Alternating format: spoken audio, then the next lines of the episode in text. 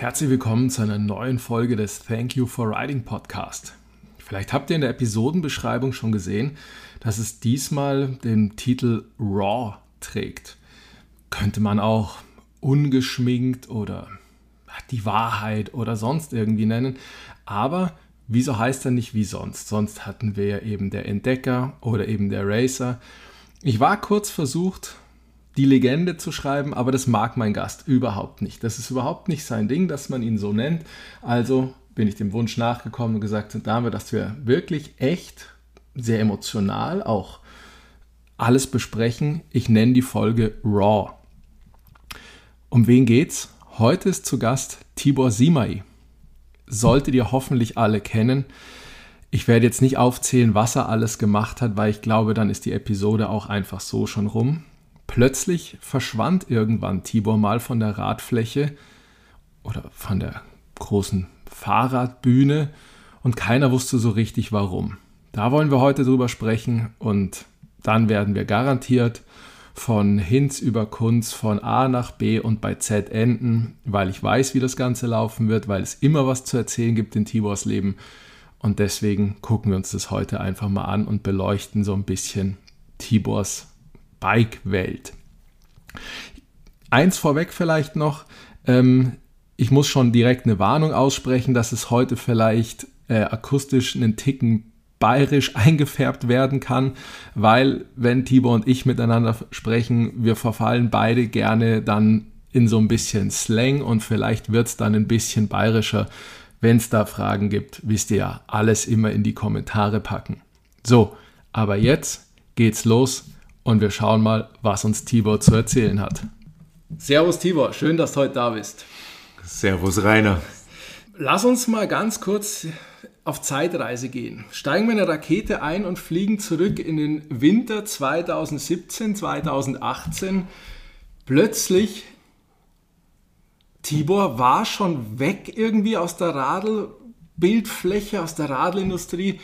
Dann gab es ein paar emotionale Posts und keiner wusste eigentlich, wo ist er? Was war da los?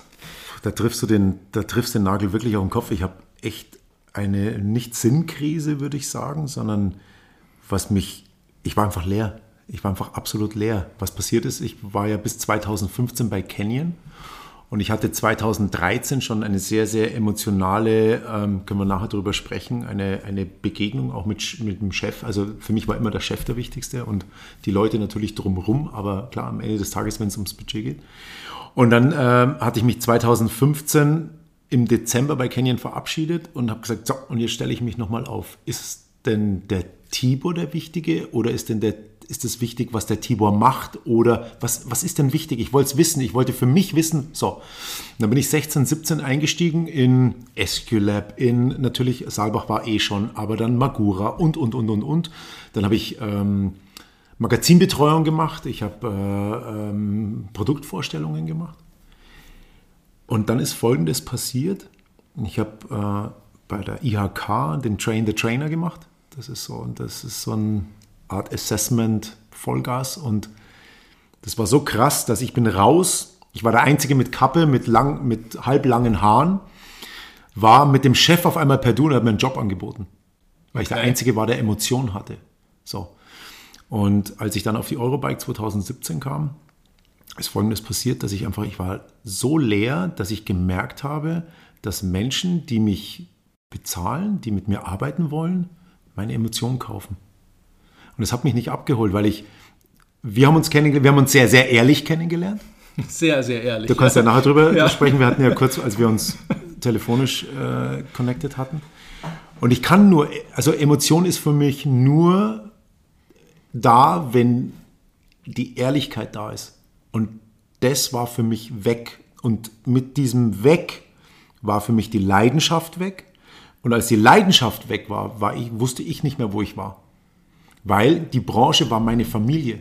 Jetzt war ich natürlich schon längere Zeit mit, meiner, mit meinem Mädel zusammen und ich bin heute noch unglaublich verliebt. Das ist, sie inspiriert mich jeden Tag. Ja. Sie ist auch ehemalige ähm, Vorkurs-Profi-Athletin gewesen. Aber was, was wirklich so intensiv war, ich wusste nicht mehr, wo, wo, ich, ich war leer, ich war getrieben, ich war, ich, ich, ich wusste es nicht mehr. Dann bin ich irgendwie zum Surfen gegangen, ich kann, ich kann nicht schwimmen.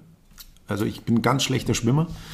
Aber ich, wir sind irgendwo zum Surfen hin und äh, da kann man nur bis zwei Meter, beziehungsweise du stehst ewig lang, du kannst 100 Meter reingehen ins Wasser, bist immer noch, stehst halt, wartest auf deine Welle und es hat mich total abgeholt. Ganz ehrlich, ich wusste nicht mehr. Und dann habe ich gesagt, okay, das war's. Also kaufen wir uns einen Land Rover, machen Vanlife und fahren um die Welt. Das war der Plan. Und dann ist Folgendes passiert. Dann habe ich, weil ich so von weil alle so ehrlich zu mir waren, also alle meine Partner, die ich hatte, ich bin nicht zu jemandem gegangen und habe gesagt, okay, da kriege ich jetzt mehr. Das habe ich einmal gemacht, können wir auch drüber sprechen, Alpine Stars. Ich bin einmal wegen Kohle wohin gegangen mit mehr und mit Tränen wieder zurück, wo ich war und bin da wieder mit offenen Armen. Also du merkst, hm. mich gibt es nur mit Emotionen. Und, und als ich dann zurückkam, habe ich gesagt, okay, das war's und habe mich bei allen verabschiedet, auch bei Magura, auch bei der heute noch mein Arbeitgeber ist, bei SQL, wie sie alle heißen und dann ist Folgendes passiert. Ich habe äh, gesagt, hey, zum Verabschiedung, weil ich habe eine Leidenschaft zu Motorrädern. Der Nachbar ist DTM-Profi geworden. Ich wollte halt immer Motorrad. Wir hatten kein Pulver, immer, Pulver im Haus, mhm. kein Geld. Und dann habe ich halt ein BMX abbekommen. So. Und dann habe ich gesagt, ja, Motorräder war schon immer meine Leidenschaft. Komm, ich stelle euch eure Produkte für die Motorradlinie auf der EICMA vor. Und dann ist das eine, weil dann war alles neu, macht der Mai. Mhm. Du musst dir vorstellen, ich komme in, in, in ein Segment, was mich schon immer inspiriert hat.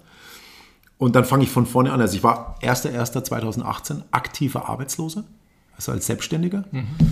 Und habe eigentlich dann schon wieder ein Jahr gerockt, was nochmal, es war genau das Gleiche. Es sind nur andere Leute. Es waren, die Leute haben mich nicht mehr angerufen wegen dem Vorderreifen oder welche Gabel soll ich fahren oder welchen Druck, sondern es ging halt dann um Motorräder, obwohl ich gar keine Ahnung hatte. Aber ich war halt immer ehrlich. Also ich wurde an die Hand genommen, aber ich habe durch, da sind ganz, ganz viele Sachen passiert. Aber ich war so leer, und jetzt, drei Jahre später, bin ich eigentlich erst oder kann erst darüber sprechen und fühle mich aber immer noch, ich weiß gar nicht, wo ich bin, weil, weil jetzt habe ich Motorrad gemacht, jetzt fahre ich wieder Fahrrad, weil mein Hund äh, eine Bespaßung braucht und ich habe wieder Leidenschaft am Fahrrad. Motorrad ist geil. Also es ist völlig verrückt, aber das, was da passiert ist, ist, es war einfach zu viel. Ich habe den, den Abstand nicht zwischen Professionalität und Privatleben, das konnte ich nicht handeln also das heißt eigentlich, um Gottes Willen, ich bin ja jetzt auch nicht Sigmund Freud, ne? oder darum soll es auch gar nicht in die Richtung gehen, ne? aber es war weniger das Radfahren, dass die Lust am Radfahren weg war, die war vielleicht gedämpft, aber tatsächlich warst du eigentlich der, der sich ja ich sage mal, selbst im Weg gestanden ist aufgrund der äußeren Einflüsse, die alle auf dich einwirkten und du eigentlich nicht mehr wusstest, wo links, rechts, oben und unten ist. Ich habe ein Schweinegeld verdient, Rainer. Ich habe ein Schweinegeld verdient, aber warum? Ich war auch getrieben. Du musst dir vorstellen, so wie wir jetzt hier sitzen, wir sitzen in einem supergeilen Living Room mit einem geilen Tisch und stell dir vor, wir gehen jetzt, wir würden jetzt essen und du schaust mich an und redest mit mir und bei mir passiert nichts im Gesicht. Mhm und am Tag drei passiert was. Das kann nicht sein. Aber ich hatte am Tag eins, Tag zwei, weiß ich noch, wer wann an mir vorbeigefahren ist, mit welchem Rahmenfarbe, zu welchem. Ga Verstehst du? Das, ich kam nicht mehr runter. Ja. Warum? Weil, weil das, was ich gemacht habe, das ist sehr menschlich. Ich habe immer. Ich bin so. Ich, das ist super unprofessionell, aber mich gibt es auch nicht anders. Also ich kann nur, wenn das läuft, wenn es ein Team ist, mir geht es auch nicht, weißt du, wenn, wenn jetzt sagt, ja, Canyon ist so und so groß geworden und äh, die haben dich gehabt und das war ganz wichtig, sage ich, nein, ich bin ja nur ein kleiner Stück von dem Kuchen. Da ist schon, da ist schon viel passiert. Ich habe extrem viel über mich selber kennengelernt. Also, äh, oder, oder gelernt, nicht kennengelernt, sondern gelernt und ich muss echt aufpassen. Ja, klingt so tatsächlich, dass du vielleicht, auch hier, ich will dir nicht zu nahe treten, vielleicht da anfällig bist, aber gleichzeitig auch wahnsinnig reflektiert. Und Emotionalität ist ja tatsächlich eigentlich ein guter, ein guter Führer, ein guter Leit, ja, oder gute Leitplanken. gut, schwieriger Motorradfahrer zu sagen, dass Leitplanken gut sind, gell? aber Leitplanken trotzdem gut, um den Weg selber zu gehen, um einfach nicht zu sagen, ich renne nur Zielen hinterher, nur Sachen abzuhaken, nur dem nächsten Gehalt checken, nur dem nächsten, vielleicht auch Cover. Das ist als Bike-Profi unumgänglich. Aber trotzdem ist das doch, glaube ich, echt der richtigere Weg. Das ist der richtigere, aber Mein, auch der härtere. Es ist der härtere. Die Geschichte geht da los. Meine, meine Mutter starb sehr früh. Ich war vier Jahre alt und ich glaube, ich reflektiere mich, seit ich fünf bin. Und das ist krass für mich, weil es gibt, es gibt für mich kein anderes Leben. Also ich reflektiere mich in so von, also das ist wirklich Fluch und Segen. Ich würde sagen Fluch und Segen. Und wenn du lernst, damit Geschäft zu machen, ist es der Fluch? Weißt du, wenn du dann ein Video drehst und dann am Schluss heißt ja, und jetzt bringst du noch deinen Tibor-Lacher, dann hast du mich verloren. Weil ich denke, dass die Sache, alle Videos, die ich gemacht habe, nicht alle, sondern ein paar waren sehr professionell und dann merkt man auch, dass, also ja, ich habe viel über mich selber äh, aber das ist ehrlich, weil wenn der Kameramann lacht, wenn du quasi der Kameramann bist und wir machen ein Video und wir stellen ein Produkt vor und so, und wenn du zum Lachen anfängst oder so, dann ist es ja nicht, dass ich das absichtlich mache, sondern ich sehe einfach deine Mimik, du siehst meine Mimik und dann entsteht das. Das heißt, wenn du jetzt zu mir sagst, sag fünfmal das Gleiche über zwei Minuten, dann sage ich, kann ich nicht. Ja. Weil jeder Moment ist anders. So. Und ja, und dann kam natürlich das Interesse und hier und da und Tibor hier und Tibor da und können wir nicht und haben wir und jetzt ah, hier mit Saalbach und hier und dann wollen natürlich auch andere Partner wollen mitschwimmen. Andere Partner, klar, da gibt es Partner, die sagen, du, wir haben kein Budget, dafür bist du so eine kleine Nummer. Aber die sind aber auch wieder wichtig. Also die Geschichte ist unendlich. Deswegen. Aber wie, genau das, was passiert dann in der Industrie, wenn eben das nicht abkömmliche Gesicht Tibor Simai sagt, aus. Das war's. Was ist dann? Na, hey, das kannst du nicht machen. Hier nochmal 5 Euro mehr. Warte mal, warte, na, da bauen wir da was anderes, bessere. Oder ist. Tränen. Es wird akzeptiert. Tränen. Tränen. Ganz viele Tränen. Cosmic Sports, wir sind, ich bin weinend da gesessen, das war meine Familie. Nochmal, ich, ich bin ja von meinem Privatleben weggerannt weil ich immer Angst hatte, verletzt zu werden. Also wenn du mit einer Frau zusammen bist und du wirst halt, äh, das geht zu Ende, dann das ist eine Verletzung und das, das wollte ich nicht. Deswegen habe ich immer gedacht, ich bin, also ich renne halt lieber. Ja, das war mal eins. Und auf der anderen Seite war es halt so, dass das war, das war halt meine Familie. Warum? Ich war klar, logisch, der Mechaniker und egal mit wem ich gesprochen habe, ich habe das, ich nehme das mit. Das ist, ich weiß von jedem, den ich kenne, Teile aus seinem Privatleben. Und das wird natürlich mehr und so weiter. Und deswegen, ich, als ich weg war, das war schon ein großes Drama. Und ich habe halt die Hosen runterlassen und ich bin aus einem Moment raus, wo ich nur zornig war. Ich hätte ja schlau sein können. Ich hätte ja sagen können, ja, jetzt lasse ich halt noch ein paar Verträge weiterlaufen, weißt du, und dann kriegst du 18 noch dein Geld und 19 noch und dann kannst du hier noch, dann machst du halt ein bisschen weniger. Ich konnte nicht. Eurobike 2017 ist mir der Kragen geplatzt und ich habe es rausposaunt. Ich glaube, das war's. Das war's. Ich, ich, ich kriege keine Luft mehr. Ja, ja, es war ja wirklich von heute auf morgen auch, zumindest für Außenstehende. Und nee, es war so. Wirklich einfach von heute auf morgen Ende, ohne großes Finale, ja. ohne ja. nochmal ja. eine, dies, das nehme ich nochmal mit, sondern nein, aus. Aber wer war Tibor Simai? Wer, also nochmal, wer, äh, ja, ich habe viel gemacht, aber ich war auch viel im Detail. Also, was habe ich getan? Also, wenn, wenn, wenn es gibt Leute, die sagen, ja, was will denn der? Der, der, der, der war ja damals schon alt. Oder, das, also ich, ich bin ja schon früh ergraut. Und dann sehe ich, was hat der international zerrissen? Martin Söberström, ich war Kampfrichter beim, beim äh, 26 Tricks und meinte so, ja, wer bist denn du? Was hast denn du gemacht? Das klar, logisch. Ich war ein BMXer, ich bin nach Amerika gegangen, bin da drüben Rennen gefahren, kam zurück, bin Vorkross-Rennen gefahren und bin halt national gut gewesen. Ich habe halt international die Eier nicht gehabt und national bin ich halt mit Flat Pedals, so wie es war, gegen Cedric Grassier, Michael Del Dick und, und, äh, und Roger Rinderknecht halt mit Flat Pedals im Start am, am Spring gestanden am Gardasee. Und das war halt, ich wollte halt zu den Menschen, ich wollte. Aber da sind wir doch wieder bei der Emotion. Ich ja. glaube, natürlich, du kannst Fahrrad fahren, ohne Frage. Aber ich glaube, der Mensch oder viele Marken, viele aus der Industrie, haben dich gekauft wegen deiner Emotionalität, wegen deiner Art, wegen deiner Art, mit Menschen umzugehen, auf Menschen einzuwirken. Wieso solltest du sonst so lange Jugendcamp machen sollen? Mit den Leuten hast du zum Teil heute noch Kontakt. Mhm. Da hast du Freunde dazu geholt, die überhaupt kein Pro-Level sind, sondern einfach mit. Ja, Grüße gehen raus an Schlichi. ähm, ähm, um einfach, um einfach zu sagen, die können wunderbar trotzdem fahren, aber die hast du auch einfach mitgezogen, weil du sagst, die passen, die kann ich auf Kinder, Schrägstrich Jugendliche loslassen. Das war dir ja auch immer alles tatsächlich wichtig. Und wie ich dir selber auch schon mal gesagt habe, ich nochmal, der einzige Hobbyfahrer, einfach ganz, ganz banal, komme gerade von A nach B mit dem Radl. Du hast immer Servus zu mir gesagt, du hast immer, du weißt heute noch, wie wir uns kennengelernt haben, was wir gemacht haben, wie es war. Und das ist nicht ganz so selbstverständlich in dieser Welt, Profisportler, ich habe mit Fingern gerade Anführungszeichen gemacht, weil es ja nicht mehr so ist, und Hobby trifft einen. Das ist nicht ganz selbstverständlich. Und ich glaube eben, dass es da mehr um wirklich den Privatmensch Tibor in vielen Sachen ging. Ich glaube aber auch, dass du, ich glaube, dass die das am Anfang gar nicht wussten. Ein paar wussten das natürlich, aber als ich klar, als ich bei Canyon unterschrieben habe, ging es ganz klar, dass was heißt unterschrieben? Also als ich halt mit Canyon einen Vertrag gemacht habe, war auch ein sehr emotionaler Tag, aber da ging es dann darum, also nochmal, du hast schon graue Schläfen, also wie kannst du unser, wie kannst du ein Vorbild sein für unser Stitched oder für unser Dör, Entschuldige, Springrädchen, die Koblenzer? Michael Kaiser, liebe Grüße. Und ähm, wenn, du schon, wenn du schon langsam grau wirst und so. Und dann haben wir einfach nur vier Stunden über dieses Rad gesprochen und gesagt, wir wollen dich. Und du gehst hier nicht mehr raus, ohne dass du unterschreibst. Und dann habe ich gesagt, Nee, ich unterschreibe nicht, ich will eine Nacht drüber schlagen. Ja, wir geben dir so und so viel mehr. Bumm. Und ich so, wow, krass. Boah, Fahrradfahrer, ich verdiene Geld. Also nochmal, wir reden, nochmal, das ist netto Limit.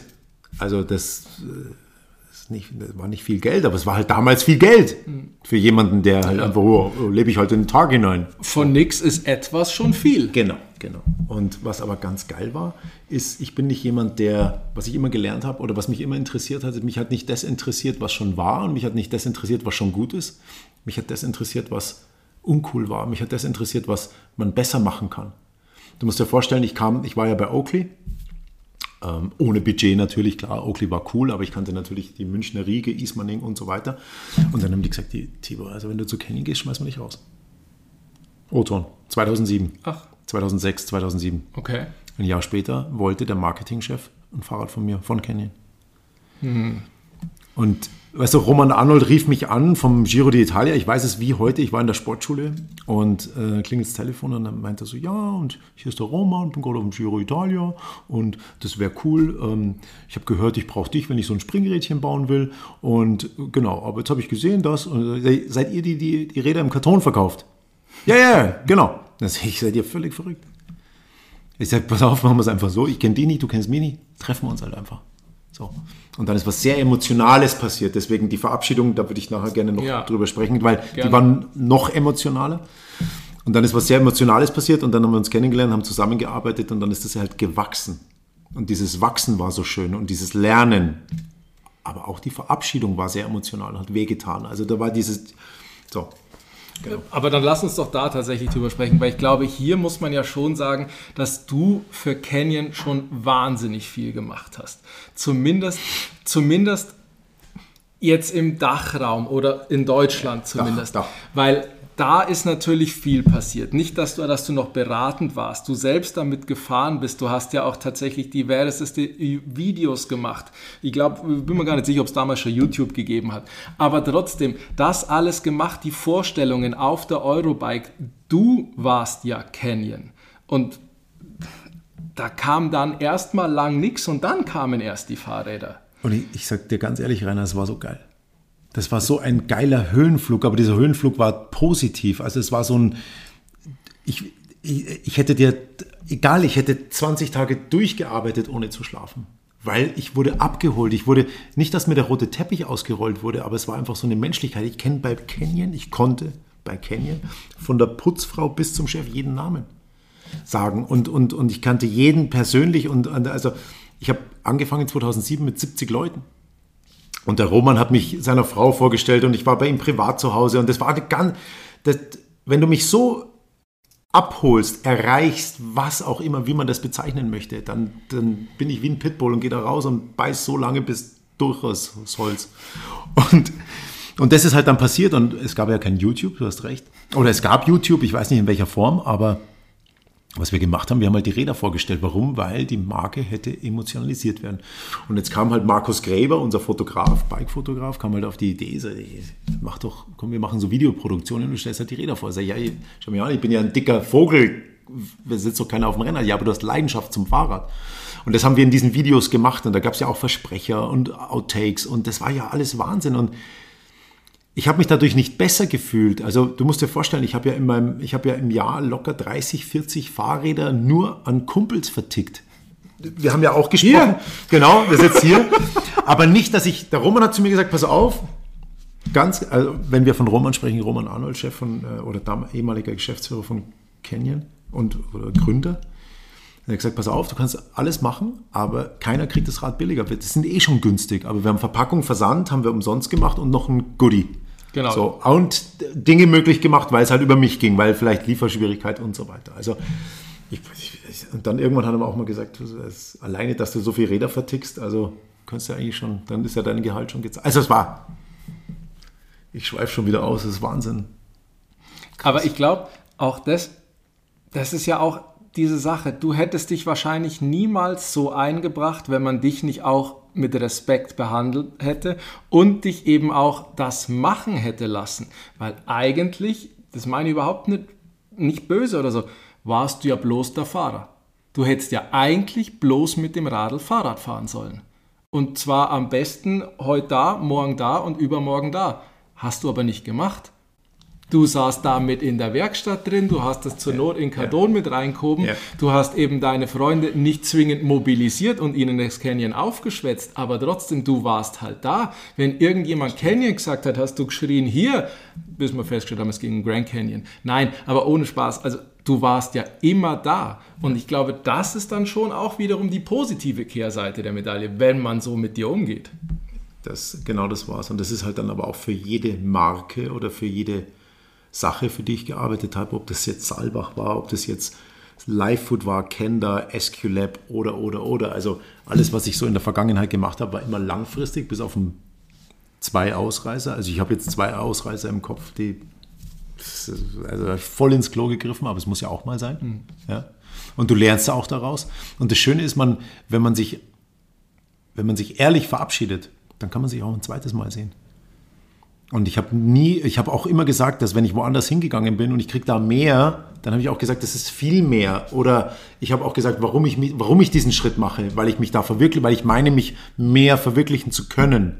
Oder, oder der Schritt von SQLab zu Canyon, dann natürlich, der Bruder von Canyon ist Ergon, dann zu, natürlich zu Ergon, weil der Roman gesagt hat, hey, red doch mal mit meinem Bruder da können wir noch was mit Griffen machen. Dann kam ja dann, das war ja noch, da hat der Ärger noch gar keine Sättel gehabt. Und dann haben die Sättel gemacht und dann war ich das Stick, dann haben die noch Alpine Stars Vertrieb gemacht und dann wieder zurück zu SQLab. Und ich habe mich, ich weiß noch, 2015 im Dezember, ich habe mich zwei Tage von allen Canyon-Mitarbeitern verabschiedet. Also alle, die ich an dem Tag, an diesen beiden Tagen gesehen habe, das waren über 750 Leute.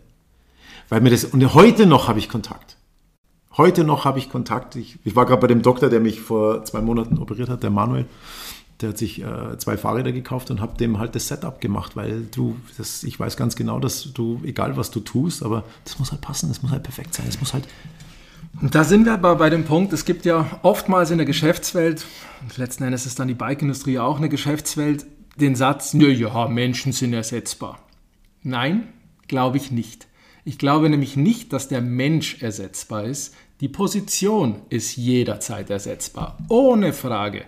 Aber der Mensch, der Mensch Tibor, den wird es bei Canyon halt so nicht mehr geben. Und deswegen, weiß ich nicht, ich war ja nicht dabei, aber so kann ich mir halt dieses 2013er Verabschiedungsdrama dann schon auch erklären. 15, 15. 15 Entschuldigung. Ja. Um dann zu sagen, ja, da glaube ich schon, dass wirklich, wie du schon gesagt hast, die sprichwörtliche Putzfrau heulend am Boden lag, weil du gesagt hast, das war's.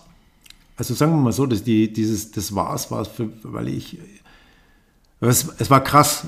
Ähm, ich, ich, kann ja, ich kann ja sprechen. Es war die Weihnachtsfeier am Samstag. Ich stand am Montag vor der Tür bei Canyon und ähm, ich lief der Frau vom Roman in die Arme, der Gesine. Und die Gesine sagte, was machst denn du? Du warst ja gar nicht auf der Weihnachtsfeier. Dann sage ich, ich möchte mich verabschieden. Ich rufe sofort den Roman an. Und dann hat sie den Roman angerufen und nochmal, wir reden ja schon von 750 Mitarbeitern. Also ihr müsst euch vorstellen, wie emotional das war. Das war, da ging es nicht darum, ich war keine Nummer. Und er war für mich auch keine Nummer. Er war nicht für mich ein Arbeitgeber, sondern es war auf einer, für mich auf einer emotionalen Ebene. Für ihn, das kann ich nicht sagen, weil er ist ja nicht hier im Raum. Und dann okay, tre ihr trefft euch um so und so viel Uhr bei, bei seinem Lieblingsitaliener und ich musste mir erstmal zwei, was habe ich damals getrunken? Ich war irgendwie glutenfrei unterwegs, habe kein Bier getrunken und dann zwei Abholspritz. Ich habe eine Viertelstunde lang nur geheult. Also die Marke Canyon, das hätte auch Marke XY sein können, nur Roman Arnold hat mich emotional in seinen Bann geschlossen, als wir uns kennengelernt haben. Ich war auf seiner Toilette privat und so weiter. Also nochmal, das war einfach, das, und dann mache ich. Und dann geht es auch, das ist auch das, was heute in der Geschäftswelt fehlt. Wenn du in einem Unternehmen bist und wir reden von, egal ob 10, 20, 30, 100, egal wie viel, die Putzfrau bis zum Chef. Jetzt hau ich rum, wir haben vorhin diese Dinge getestet. Vom Putzfrau bis zum Chef, alle sind ein Team. Und wenn du das verstanden hast, dann funktioniert das. Und wenn du das nicht verstehst, dann, ja, dann musst halt eine Bitch sein. So, und das war es aber nicht. Und das war nach der Verabschiedung, wir haben, wir haben, wir haben uns ausgetauscht, warum, wieso, weshalb. Und äh, dann haben wir uns umarmt. Das war sehr emotional. Und wir haben Jahre danach noch, äh, habe ich ihm geschrieben, wo ich bin, was ich mache, was ich tue. Und wir haben uns noch getroffen und so. Ich äh, bin ihm unglaublich dankbar. Und ich bin ihm unglaublich, ich habe so, er hat mir so die Hand gegeben und er hat mich nie hängen lassen. Und in der Phase, wo ich, ich wollte ja immer der Athlet sein. Ich wollte ja, wenn, wenn, wenn, wenn wir zwei jetzt hier sitzen, dann wollte ich, ich wollte was tun und wenn ich es gut gemacht habe, dann wollte ich, dass du mich streichelst. Also diesen Streichler, diesen Sohnemann, das hast du jetzt gut gemacht. Das kam nie. Das kam nie. Warum? Weil wir ein Geschäft hatten. Ja. Und der Streichler kam natürlich auch nicht von meinem Vater, weil das war immer ein freundschaftliches Verhältnis, aber kein väterliches. Also dieser, diese Nähe, diese Berührung, die kam nie und deswegen bin ich immer gelaufen, gelaufen, gelaufen, gelaufen. Und deswegen eine Emotion wie eine Freundschaft, wie ein Schlichi oder so. Deswegen ist es so für mich, das ist für mich komplett normal, mit Menschen umzugehen, weil ich auch so, ich möchte oder ich wünsche mir, dass ich auch mit mir auch so umgegangen wird. Nicht, dass ich, ich erwarte nicht mehr. Ich habe über einen Freund wirklich gelernt, erwarten ist ein totaler Schmarrn und seitdem ich nicht mehr erwarte, ist das echt unglaublich schön, weil du kannst geben, wenn du nichts erwartest, alles gut. Sagt sich wahrscheinlich leichter, als dass es tatsächlich in der Tat umzusetzen ist. Try it. Das ist krass, ist so. Es ist. Ja. Wie ist es jetzt? Fährst du jetzt noch Fahrrad? Fährst du jetzt wieder Fahrrad? Denn du hast mal zu mir was ganz, was, was für mich echt grauenvolles gesagt, dass ich als Otto-Normal-Arbeitnehmer Tag, wie auch immer er gelaufen ist, ich setze mich aufs Bike, blas den Kopf frei, habe richtig Spaß eine Stunde und wenn ihr stundenlang im Kreis fahre ist ein kleiner Hüpfer dabei, ein bisschen Trails, noch viel geiler, klar.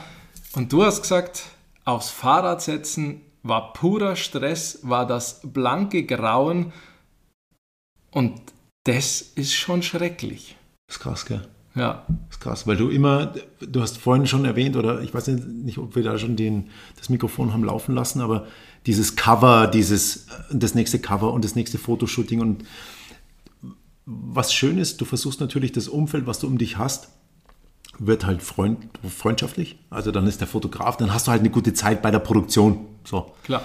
Aber ich bin, glaube ich, im Jahr zweimal noch privat Fahrrad gefahren. Und dann war es am Ende des Tages, war es dann auch Stress. Und du musst dir vorstellen, ich komme dann, du rufst dich dann ein in so einen Tagesrhythmus. Also stell dir vor, Jugendcamp, du kommst am Sonntag hin, dann berührst du die Kinder. Montag fängst du an, dann ist ein bisschen holperig. Dann Dienstag, Mittwoch wird es richtig cool. Und am Samstag fahren die alle und am Sonntag sitze ich da nicht so, ich will gar nicht nach Hause. Das kann es ja nicht sein. Also ich war einfach, ich wusste nicht, wo ich, ich klar, ich hatte 2007, 2008 war ich, war ich verheiratet. Die Ehe ging nach einem Jahr in die Brüche, nicht weil wir uns gestritten haben oder sonst irgendwas, sondern und der, wir haben den Alltag nicht äh, hinbekommen. Ja, es war zu viel Erwartung aus beiden Seiten, ja, wo ich heute ganz froh bin, weil ich sehr viel gelernt habe und wir haben eine ganz saubere Trennung. Das war echt schön. Und ich habe jetzt einen tollen Menschen an meiner Seite, bin vor einem halben Jahr Vater geworden und jetzt kommt der Punkt, wir haben einen Husky, weil meine Frau hat einen Mascher und hat, ist auch mit einem Husky auf, aufgewachsen. Und ich habe gesagt, okay, also wir können jeden Hund holen, aber mir kommt kein Husky ins Haus und auch nicht ein weißer Hund. Und was haben wir, einen weißen Husky? also der saß halt, als wir dahin kommen, gekommen sind bei dem äh, Abholen für den Welpen, dann saß halt sie nur bei mir am Schoß und sie war die Einzige, die überhaupt nur zu uns hin ist, weil die, so. Und dieser kleine Hund, diese Lotta, Dana wurde schwanger, hat sich meistens um den, Hund, um den Hund gekümmert.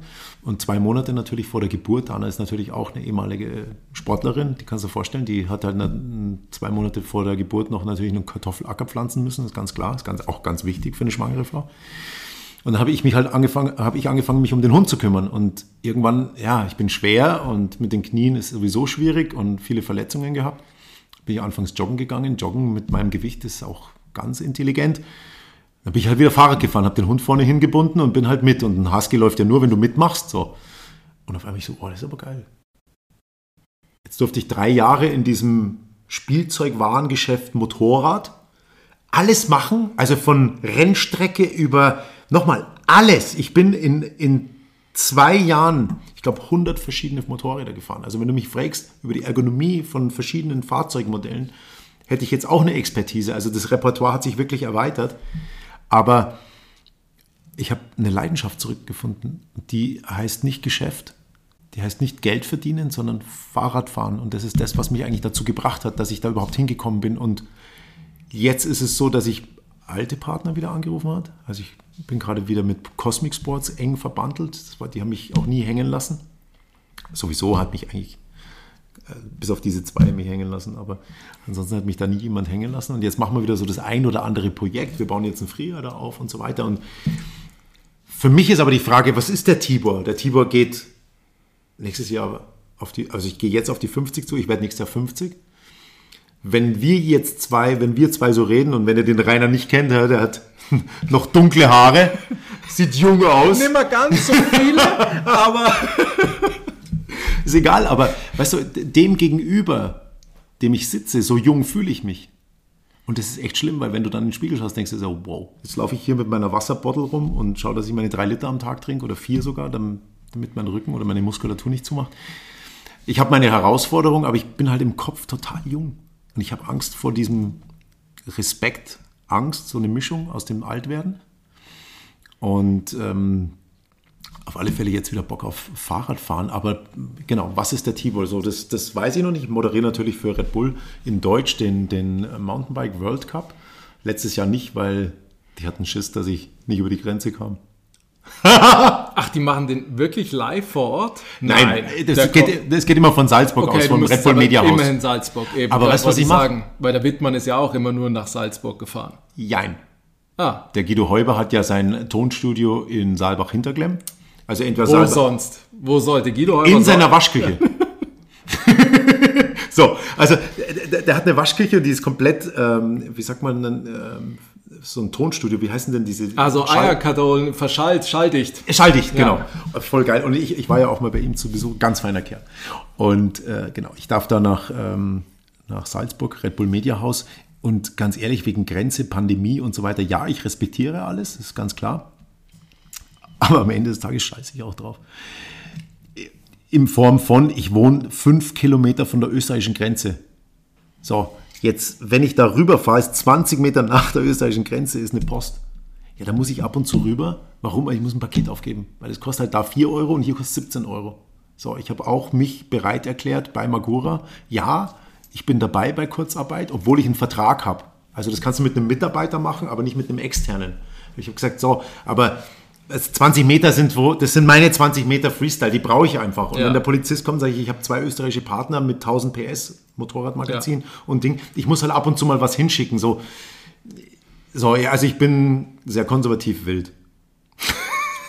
Ja, aber ich glaube, das ist doch die beste Einstellung, gerade wenn du sagst, dass du, naja, sagen wir mal, Respekt vorm Alter hast. Weil erstens, nehmen wir mal die Haarfarbe ab. Aber ansonsten ist es doch auch keinerlei Anzeichen von Alter bei dir da. Weder im Kopf, klammern wir auch deine Knie vielleicht aus. Aber ansonsten, der Antrieb ist ja da. Du bist ja immer noch jung im Kopf. Ich kann mir dir, ja, irgendwie wahrscheinlich wirst du schon geheiratet haben mit Anzug und Einstecktuch. Aber generell kann ich dir nicht vorstellen, 365. Flip-Flop, Lederhosen und okay. ein Hemd. Ich wollte eigentlich mit Adiletten. Okay. Aber dann hat die Frau gesagt, das machen wir lieber nicht. Okay. Alles gut. Alles gut. Nee, aber weißt, das könnte ich mir bei dir auch nicht vorstellen. Ja, ja, klar. Das funktioniert dann auch nicht. Ja, stimmt schon. Stimmt schon. Puh, ja. Aber das heißt jetzt eher wieder ein bisschen weg vom Motorrad? Ist übrigens auch, also finde ich auch ein Wahnsinn, dass das auch so nahtlos funktioniert. Ich, ich, ich, ich schwadroniere jetzt einfach nur mal so vor mich hin. Ich weiß noch, dass, du kannst mich gern korrigieren, einmal im Monat, einmal im Quartal ist Supermoto mit den Jungs in der Blablabla-Halle. Cut, 1000 PS Vollzeitbeschäftigung. Also ich kam immer wie die Jungfrau zum Kind, aber warum? Weil ich halt auch so im Detail war und weil du setzt mich irgendwo drauf. Beispiel, äh, ich war ja lange bei Kenda, Kenda hatte mich geholt von Schwalbe, wo ich ganz froh war. Ich war ganz lange bei Schwalbe, aber die Struktur bei Schwalbe ist zum Kotzen.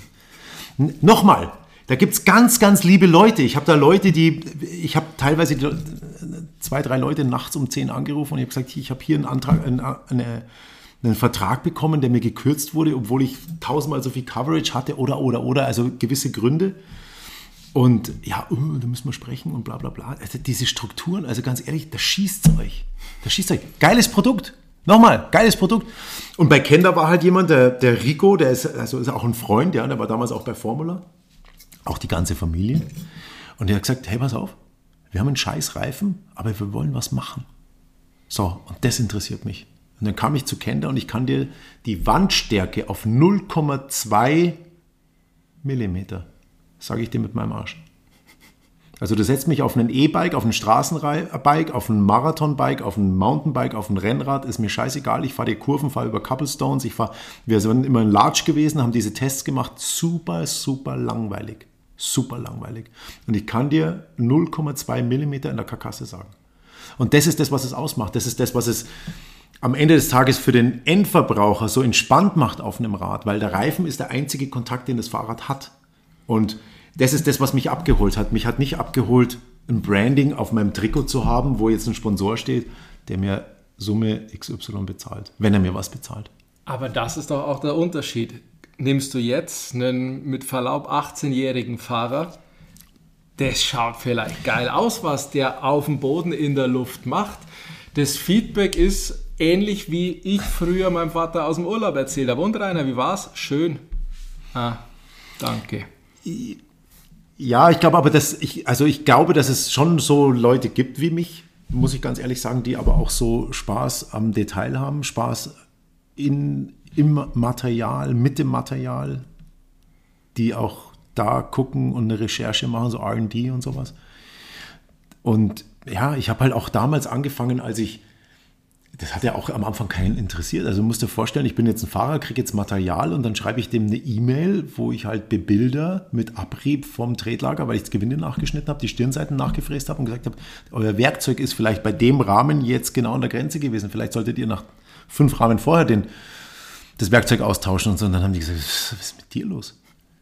Oder wenn du eine Felge auf ein Zehntel zentrierst, ein Zehntel sind zwei Haare, wenn du die Felge auf ein Zehntel zentrierst, warum schwarze Speichen das beschissenste ist, was es gibt. Bis heute. Wir, sehen, wir reden von 2021, jetzt war ich drei Jahre weg und es gibt immer noch schwarze Speichen. Eine schwarze Speiche gibt es durch die Anodisierung dieser Speiche, wird die Speiche spröde und die kann nichts mehr.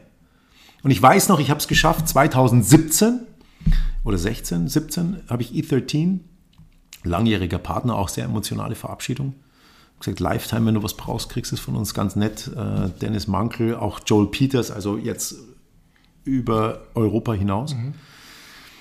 Er hat gesagt, also wir können, die, wir können die silbernen Speichen nicht verkaufen. Ja, jetzt hast du es uns erklärt und Ding und hin und her und entgraten und Ding und hier und da und also alles gemacht, dass diese Felge nicht sinkt, dass die gar nichts macht und auch zehn Jahre hält. Jetzt können wir diese Felge nicht verkaufen, weil alle haben gesagt, wenn du silberne Speichen willst, dann kaufen wir woanders. Jetzt sind sie halt wieder schwarz. Also krass, krass. Und diese, diese Spannung, die eine Felge auch, also du merkst ja, ich bin ein Freak. Also ja, ja. ich weiß ja auch, dass Schlichi und der See und so, wir waren ja da und haben Rahmen, das Spank-Rahmen Puff oder so, das war ja alles, das ist alles entstanden. Warum? Weil wir im Detail verliebt waren. Lustig, dass du mich jetzt gerade drauf bringst, weil du nochmal Schlichi, See und auch Spank, übrigens habe ich immer noch diese alte Anzeige. Ich sehe einfach immer nur in weißem Unterhemd, weißer Hose und weißem Hemd. Das wird sich, das hat sich warum auch immer in meiner Seele eingebrannt, dieses Bild. Mit der Sonnenbrille, dem Beanie, mit der Rolex. Wahnsinn. Wahnsinn. So, aber nochmal, um auf die alten Tage zurückzukommen. In der Episode 2 mit Markus Lang haben wir kurz gesprochen über Bombenkrater. Ja. Da habe ich gesagt, hey, Bombenkrater, da kenne ich vielleicht einen, der dazu nochmal was sagen kann. Erklär uns doch nochmal ganz kurz, was war der Bombenkrater? Der Bombenkrater war für uns Münchner definitiv der einzige Spot, wo wir Trail fahren konnten, aber nicht den Trail als Strecke an sich, sondern Trails war eine, eine Aneinanderfolgung von Jumps, von Doubles. Also du hast einen Absprung, eine Landung und dazwischen war halt Krieg oder Krankenhaus. So, und es ging am Anfang ganz leicht los. Tarek und ich kamen 1900 96 aus USA zurück, sind da in Sheep Hills gewesen, dem Mekka der Trails ever überhaupt und so weiter. Und haben gesagt, das brauchen wir in München auch. Und dann sind wir halt da, da hat der Tarek gesagt, ja, ich kenne da vom Mountainbike, von der Bike-Shooting, kenne ich da so ein paar Dinger, da gibt es so eine Kante, da kann man runterhüpfen und so und dann gibt es so ein paar Sprünge. Bauen wir halt da mal ein paar Hügel. Und dann haben wir halt festgestellt, dass die Erde total beschissen war, weil das war halt irgend so ein Waldboden, der natürlich auch einmal im Jahr überschwemmt wurde. Und haben halt da angefangen zu bauen und da gab es aber schon eine Community, da waren wir gar nicht so eng erstmal und dann haben wir halt irgendwas hingeschaufelt, was unfahrbar war, weil es viel zu eckig war und viel zu klein. Wir waren natürlich noch mit dem BMX, mit dem Kinderrad. Und dann wurde da, dann entstand da so eine Community und dann haben die halt angefangen zu schaufeln. Der Kussi, also Markus Spetzinger, der dann den Hausmeisterrahmen mit NPJ hatte, dann der Schliche natürlich, der war auch, eigentlich war er der Hausmeister, weil er immer sauber gemacht hat. Der BKM See, Bombenkrater München See, der alle Videos gedreht hat, weil er keinen Cent hatte, sich ein Fahrrad zu kaufen, hat er einfach die Videos gedreht.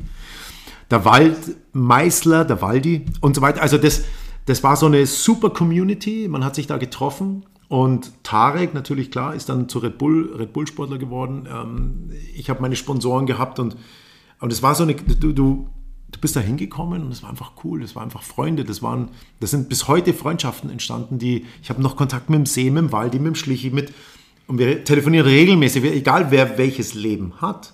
See ist jetzt wieder zurück nach England gegangen und super, super. Also Bombenkrater war das in München, wo mehrere Generationen Fahrrad gefahren sind und haben in der Natur mit eigener Kraft und Schweiß etwas geschaffen, haben sich darin bewegt, hatten eine gute Zeit. Und es wurde komplett zerstört, weil ich glaube, der finale Satz war, wir verdichten mit dem Fahrradfahren den Boden so, dass das Wurzelwerk des Baums kaputt geht. Obwohl aber einmal im Jahr irgendwie ein um, eine Überschwemmung der Isar kam, die so viel Sand angeschwemmt hat, dass der Baum sowieso eingegangen ist. Nichtsdestotrotz, ja. kein Baum ist eingegangen, weil die stehen alle noch wie eine Eins. Aber schon Wahnsinn eigentlich, wie viele Leute der Bombenkrater auch hervorgebracht hat, die immer noch zumindest mit der Bike-Industrie verbandelt sind, weil selbst, glaube ich, die ganze Führungsriege Esculap war am Bombenkrater. So schaut's aus. Mitch, du warst, genau. genau. Tobi Mitch, Hild, Tobi auch Hild. alle Bombenkrater. Genau. Und die waren aber nicht so wie Tarek und ich. Tarek und ich waren ja die Kinderradlfahrer. Und die Tobi, Mitch gehabt. und die waren ja schon immer nur auf, äh, auf Mountainbike. Das, das, das war ganz klar. Markus Spetzinger auch, das war alles Mountainbike und die gingen dann vielleicht, der ein oder andere ging dann in diesen Dirt-Bereich. Also Hardtail, damals 24 Zoll, war ja viel cooler als 26 Zoll. Und und wir kamen ja vom BMX und sind halt dann Mountainbike gefahren. Was so, und so war eigentlich so der, der Unterschied. Ja, Wahnsinn. Und dann musst, du, dann musst du mal überlegen. Also erstens, jetzt sitzt du in meinem Wohnzimmer und dann ist aber eigentlich die Geschichte vom Bombenkrater zur Rampage. Ist ja vielleicht mit ein paar Stationen dazwischen. Aber oh. trotzdem, wenn du das rein theoretisch. Ja, stimmt. Und weißt du, was auch noch krass war? Benny Courthouse hat mich irgendwann angerufen und meint so, hey, der Tyler McCall, Brandon Semenak, die schlafen bei mir in der, unter Alex Revels. Alex Revels, der Alex Revels? Genau, die sind bei mir in der Bude, die brauchen eine Bespaßung. Ich bin noch total platt von der Party. Kannst du mit denen zum Bombenkrater fahren? Und ich hatte ja damals, ich war ja noch verheiratet, ich war ja in der Baderstraße, der Benny hat in der dann im Glockenbachviertel gewohnt, dann bin ich hin, bin mit den Jungs, mit dem Brandon Semenak, mit dem Tyler McCall, mit dem Alex Reveles, Reveles hier am Bombenkrater geradelt, an den Isar Trails. Dann sind wir da gefahren, da waren natürlich alle Hügel viel zu klein. Ich dachte, was soll die kleine Kacke hier? Nicht, dass die Hügel, ja klar, die waren zu kurz, aber die waren auch technisch. Also ich weiß noch mit Wade Simmons, äh, Darren Bergloth und genau, die zwei, oder Richie Schlady haben gesagt, das kann man nicht fahren, das ist viel zu schwierig. Aber logisch, wir konnten keine großen Hügel bauen, weil das halt einfach super ätzend war, so schnell zu treten. Und, und die konnten das kleine Zeug nicht fahren, weil es viel zu technisch war. Aber dann sind wir dahin. Es war ziemlich cool. Und ich weiß noch, unter der Brudermüll, unter der Brudermüllbrücke hat einer irgendeinen Double hingeschaufelt. Und Semenak hat halt mal Ach, schnell einen. Backflip. So einen mit betonierten. Unfahrbar, der stand ewig. Der stand da einfach. 2006, 2007. Und Semenak schnell hinten einen Flip gemacht. Krass. Damals. Damals. 2007, 2008. Ja, ja. Eben. 2009. Und da war er ja nur ein kleiner Bur. Wenn man ganz ehrlich ist. Da war ein kleiner Bur und da war er nur bei Track, war kein Red Bull-Athlet. Weiß ich noch, genau. Und er war, ich war ja Kampfrichter bei der Qashqai und da war er wirklich ein, so, wow, das ist ein Talent. So, das muss man ehrlich sagen.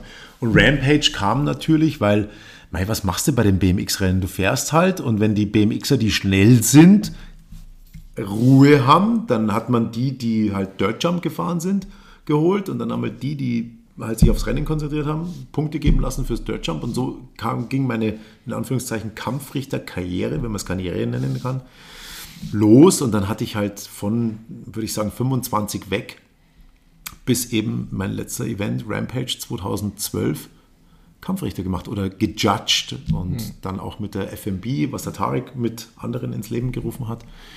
Und es war schon, das war schon, das war schon sehr geil. War schon sehr geil. Das glaube ich. Aber ich glaube, wir kommen da auch an den Punkt, wo man sagen muss, wenn wir bei Canyon von Dankbarkeit sprechen, ist Judgen das Undankbarste, was du machen kannst, Du oder? hast dich saugut vorbereitet. Überhaupt nicht. Der Typ ist Wahnsinn. Überhaupt nicht. Der Typ, ich, bin- ich habe jetzt gedacht, jetzt bin ich gespannt, was jetzt kommt. Und er hat es so getroffen. Genau. Judgen ist voll Oder? den Arsch. Nee, ist den Arsch. Also, weil egal, du kannst es ja auch eigentlich keinem recht machen. Für einen Athlet bist du schuld, für den Fan bist du schuld und für alle anderen ja auch. Jein. Jein. Der erste Platz ist alles cool. Erster Platz ist immer cool für alle. Für alle. Ist Credit für den, der gewonnen hat. Ist Credit, dass die Kampfrichter sagen, erster, erste. Aber alle, die nicht gewonnen haben, Ab dem zweiten ist Drama. Ab dem zweiten ist wirklich Drama und ich zwei Geschichten. Andi Wittmann, äh, verletzt mit, seinem, mit seinen Füßen, war ein sehr guter Dirtjumper. Der erste Dirtjumper, der einen 720, ein Cork 720, also einen Snowboard-Skisprung gesprungen ist, auf dem Mountainbike äh, in, in Wien, glaube ich. stimmt, Vienna Erking. war Vienna gell? Erking, Ja. genau, als aller, allererster weltweit. Und dann habe ich zu ihm gesagt, hey, kannst du mir bitte einen Gefallen tun? Also im Saalbach Hinterklemm, pass auf, ich bin FB-Judge, aber ich brauche noch zwei Judges. Du kannst gerade nicht fahren, bist verletzt oder hast irgendwie, war krank, keine Ahnung. Ja, mach da mit und so. Und hat ja auch immer gesagt, ja, warum hast du da so und so viele Punkte gegeben? Warum habe ich nur da das bekommen und so. Ich habe gesagt, mach da nie wieder. Dann nach dem Event habe ich gesagt, ja, bist du denn des Wahnsinns? Und jetzt, wenn du, wir haben ja vorhin von Liebe zum Detail gesprochen oder von dieser Emotionalität oder von dieser Genauigkeit von einem, nicht Mühe, aber von einem Zehntel. Jetzt, wenn du, jetzt stell dir vor, das Schlimmste, was du judgen kannst, war Vienna Air King. 100 Athleten mit drei Runs. Wie willst du das machen? Und du schreibst von fünf Hügeln jeden Sprung auf.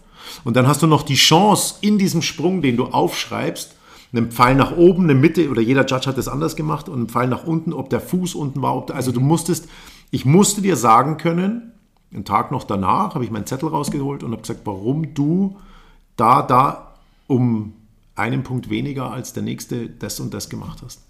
Und das ist ja sehr anstrengend, Macht aber viel Spaß. Noch mehr Spaß, finde ich, macht der, der Head Judge, weil der Head Judge schaut, dass alle Judges, dass das passt. Nicht, dass da überstimmt wird, aber der hält es im Rahmen von wegen, wenn es um einen Tie geht, also um eine ähm, ähm, Gleichstand. Und wenn der Gleichstand da ist, dann, okay, wir, passier wir lassen nochmal Revue passieren, den Lauf von dem, den Lauf von dem und dann musst du das im FF haben. Und dann, also Head Judge habe ich mich leichter getan. Ich bin aber nie rangekommen über drei, vier Jahre an Head Judge, weil es war immer Paul Rack. Paul Rack war ein sehr guter Head Judge, aber das wäre so mein, mein Ding gewesen. Und dann hat man mich, weil wir, Benny Korthaus hatte sich damals gewünscht nach seinen Verletzungen, dass wir ein Athletentraining machen. Auch, dass er psychologische Unterstützung kriegt, so eine Verletzung, wenn du hast und dann über 12, 15 Meter irgendwelche Tricks machst, die schief gehen. Da brauchst du schon jemanden, der, der auch, weißt du, der dich auch wieder auf Spur bringt. Und dann haben wir ein Athle- Athletentraining in der Sportschule Puch gemacht für Oakley und äh, Red Bull-Athleten. Und da kam auch eben diese Connection zu, zustande zwischen Bene Meyer und Andy Wittmann. Die haben sich unterhalten, Cork 7, ah, das könnte man doch ins Trampolin trainieren. Und das war auch die Idee. Und dann hat man gesagt, so, okay, Tibor, das kriegst du ja sowieso bezahlt, aber wir würden dir gerne einen Credit geben. Tarek hat mich äh, vorgeschlagen als Red Bull Rampage Judge und Red Bull München hat mir dann den Flug bezahlt. Das war ziemlich cool und das, was ich da erlebt habe, war unglaublich geil, aber dann hast du richtig gespürt, was dann so zweiter bis irgendwas. Mhm. Und die haben dann schon gemerkt, das ist ein nordamerikanischer Event. Jetzt kommt da ein europäischer Judge und der zweite war damals Antoine Bizet, der die Line von irgendjemand geklaut hat und hat er nicht einen Schaufelstich gemacht. Und das ist ja diese, ich weiß nicht, ob ihr, oder du kennst ja wahrscheinlich diese Rampage, diese Rules. Ja. Und es ist für den Arsch. Also du willst einen internationalen Event und im Endeffekt wollen die halt nur, dass sie sich selber feiern. Auf der anderen Seite ist es doch cool, wenn wir die ganze Welt holen, weil dann ist auch ein, ein Lakondechi oder wie sie alle heißen. Also nur dann kommt ein Semenak mit 14 Buddies, die Tag und Nacht mit Stirnlampe und Quad und so weiter den ganzen Hang umgraben, damit sie danach wieder mit irgendwelchen Tarn, äh, wie sagt man, Tarnnetze, Tarnnetze wieder einhängen, damit man sieht, was die umgegraben haben. Also da hast du keine Chance und dann steht ein Thomas Genot neben dir 2012 und meint so mit der Schaufel so, What do you think about my line? Habe ich gesagt, ja, die ist letztes Jahr jemand gefahren. Also ich weiß nicht, ich habe gehört, da gibt es weniger Punkte. Und so. Also es ist schon sehr viel, ja, es war, war, war schwierig. Und ähm, genau, als dann das Ergebnis rauskam, war es so, dass wir halt sowieso, wir sind am Abend natürlich auf die Riders Party, aber als Judge bist du da immer der Arsch. Ja. Da bist immer der Arsch. Und irgendwann habe ich gesagt, wisst ihr was, macht es selber. Also macht es selber. Wer zum Beispiel ein sehr, sehr guter Judge war, ist auch ein Freund von mir, äh, Trond Hansen. Mhm. Trond Hansen ist ein unglaublich guter Judge und wer auch ganz brutal ist, ist, wer ist damals, wer ist Red Bull Athlet? Oh, fuck, wie heißt der? Aaron Chase. Ah, ja. Aaron Chase. Also wenn du 100 Leute hast, drei Runs, schreibt er nicht. Er weiß alle im Kopf. Er weiß auswendig. Das habe ich noch nicht erlebt. Also nochmal, wenn ihr von einem, also der würde Schlag den Rab gewinnen. weißt du, was ich meine? Ja, ja, absolut. Also Aaron Chase ist für mich ein Genie, was Judging anbelangt. Und auch ein ganz smarter Typ. Super. Und Trond Hansen auch ein sehr, sehr, sehr, sehr guter Judge. Also es gab, und Alex Dropsy natürlich, ist eh klar. Also da gibt schon. War, war das, dein, nennen wir es mal, deine Rampage, wo das mit Karl Norbraten aufkam, ja. weil genau da, finde ich, ging es eigentlich los, dass man tatsächlich eben Norbs Got Robbed schon angefangen hat, damit das, das, das zu posten, das, das glaube ich, ist auch Facebook, ich glaube in meinem eigenen Feed steht sogar auch, wo ich auch gedacht habe, Mann, Norbraten, den 360er muss man doch irgendwie, irgendwie honorieren. Und seitdem, finde ich, ist ja jedes Jahr jeder gerobbt. Und davor war es einigermaßen okay. Und dann hat man plötzlich das Medium Internet oder vielleicht auch Facebook bekommen, um zu sagen, ja, Moment mal, jetzt werde ich ja gehört, wenn ich meine Stimme in den Äther blase. Ja, gibt's ganz, also habe ich einen ganz klaren Standpunkt. Habe ich einen ganz, ganz klaren Standpunkt und ich weiß es wie gestern.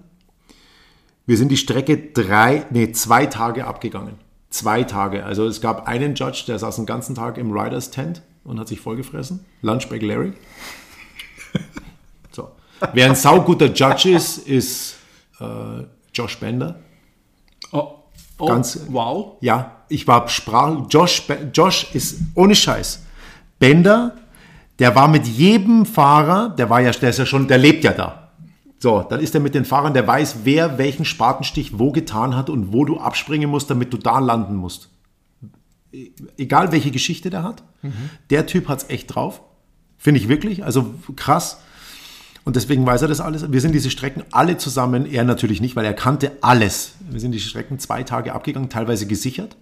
Also mhm. da, wo der Antoine Bizet runter ist und der Semenac, da bin ich nur gesichert runter. Abgeseilt? Weil, abgeseilt, weil es war einfach zu krass. Mhm. Und jetzt zu diesem Norbscope Robbed.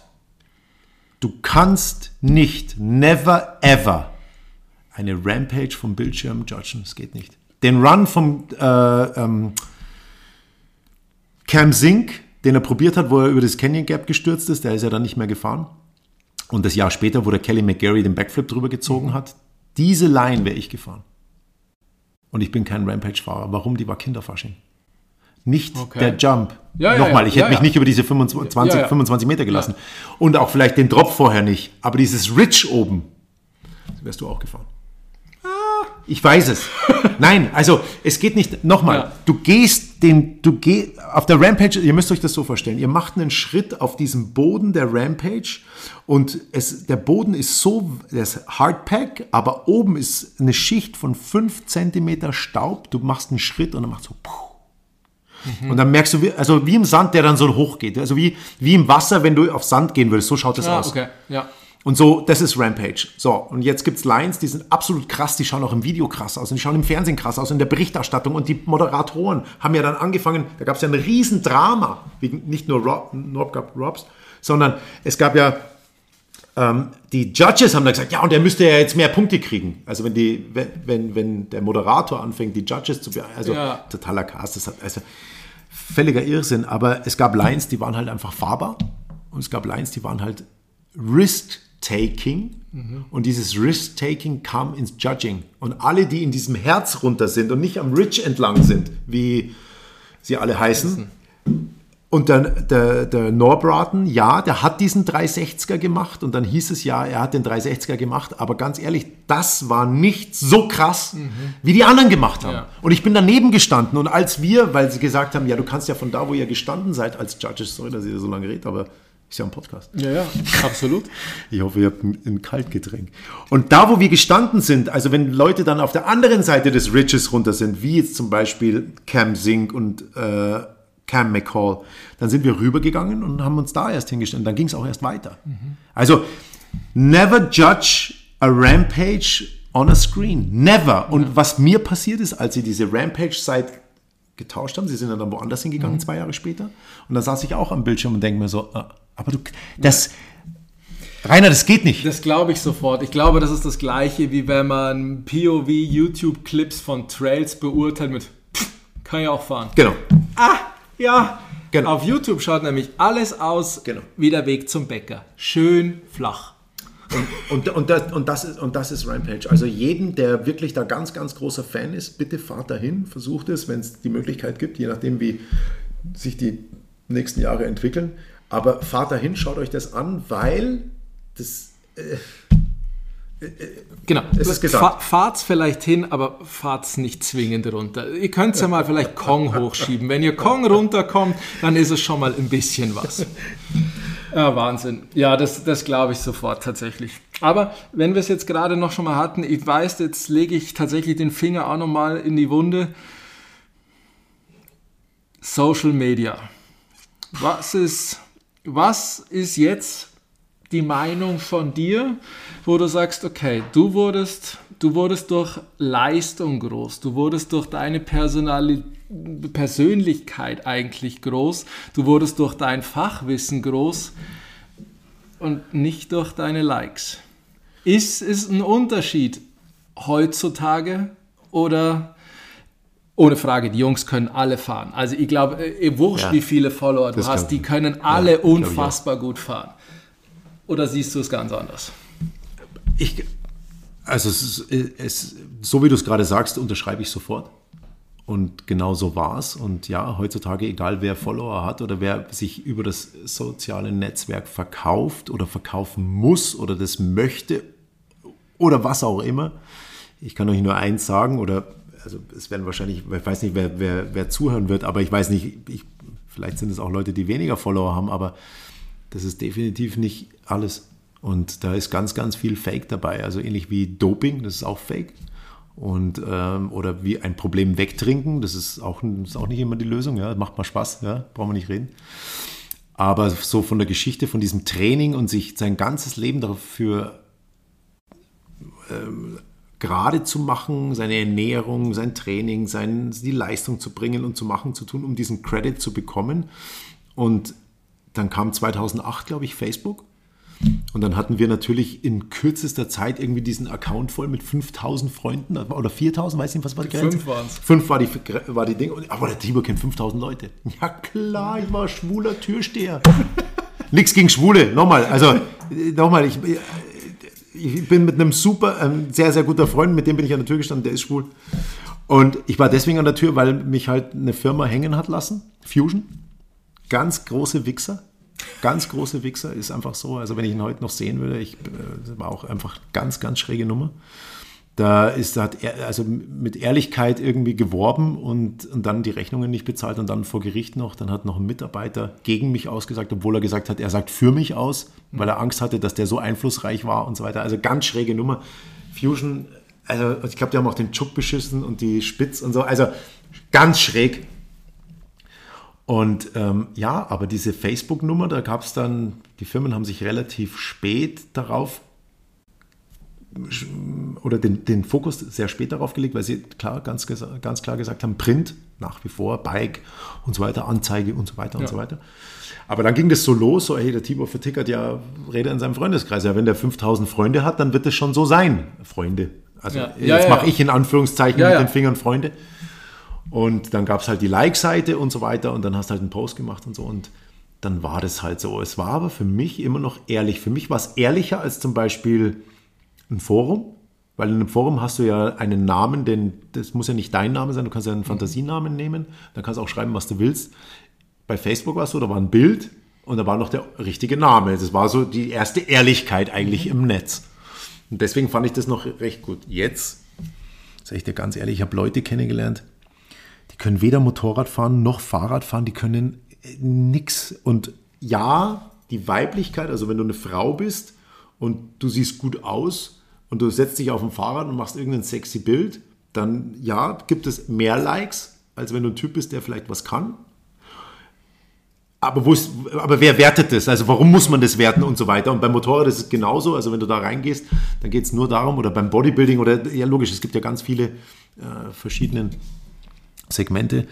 Und wenn du äh, jetzt im Motorradbereich, ich kenne Leute, die können nicht, nicht geradeaus, die können nicht mal auf der Straße umdrehen und dann haben die so und so viel Follower und machen und tun und wo ist jetzt die Leistung? Und ich denke schon, dass es gut ist, wenn Menschen inspirieren. So, was ist deine Geschichte? Meine Geschichte ist, ich habe das und das erlebt oder ich habe den und den Unfall gehabt und deswegen mache ich jetzt das und das und ich möchte Menschen inspirieren. Hey, super. Bitte, inspiriere mich auch. 100 Prozent. Weißt du, so.